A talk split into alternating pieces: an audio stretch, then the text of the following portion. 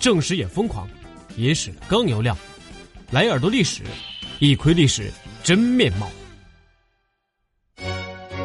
长腿爱德华不光是华莱士故事的大 boss，还是对英国历史影响最深远的国王之一。他征服了威尔士，打得大半个苏格兰俯首称臣，还造就了百年战争中英军赖以获胜的作战体系，堪称是军事上的行家里手。如果你要问他打仗获胜的最要紧的三个要素是什么，他一定会告诉你是钱，钱，还是钱。长腿爱德华当年也是百花骑士一样的骑士流量小生，在他参加十字军东征时，他在十字军骑士长矛比武中获胜，是公认的长矛比赛第一人。如果长腿爱德华年轻三十岁，遇到华莱士和罗伯特·布鲁斯，完全可以单挑拿下。长腿爱德华曾参加过最后一次十字军东征。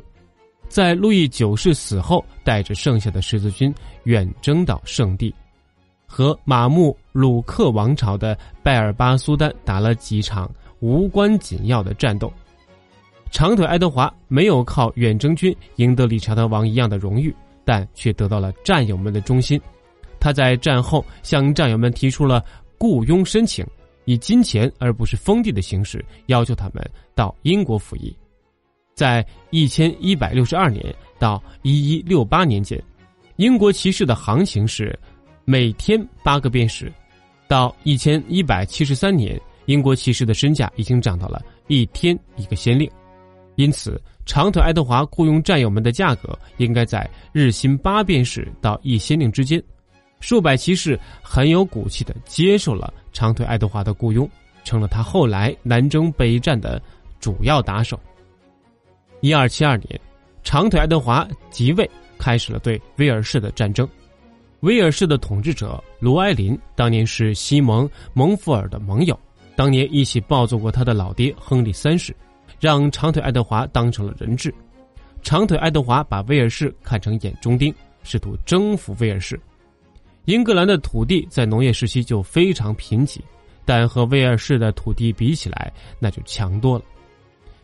悲催的威尔士只能以畜牧业为主，当时的威尔士人以羊肉汤混野菜为主食。英国以往的远征军每次都搜集不到足够的粮食，只能在武装旅行后撤退。只有英格兰和威尔士边境上的诺曼贵族以城堡为核心缓慢推进，他们从十一世纪五十年代。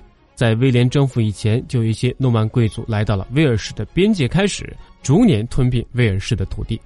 爱德华三世的战略是以轻装部队为主，掩护大量的民工修建城堡，一步步的绞杀威尔士，雇佣骑士们只充当机动力量。一二七七年一月，长腿爱德华征集一万五千六百四十名士兵和众多各种民工，在威尔士土地上大兴土木。四月份。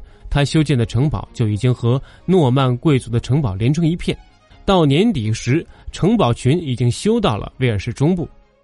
这种战略持续多年，花掉了英国王室八万镑，最终结果是卢埃尔的活动范围越来越小，在战斗中被英军杀死。征服了威尔士，英国得到了每年一万磅的收入，最重要的是得到了长弓制造训练技术。并把它普及到了英国。长腿爱德华将长弓手统一使用，发明了骑士下马和长弓手结合的战术。集结长弓时，英国王室也采取了类似骑士的日薪制度，借此保证战斗力。随后征服苏格兰和弗兰德战争中，长腿爱德华一直手头紧，他欠下的债达到了四万镑，只能靠提高关税来还。所以，你问他获胜的关键是什么？他的回答一直是金钱。好的，感谢收听本期的耳朵历史，我们下次再见。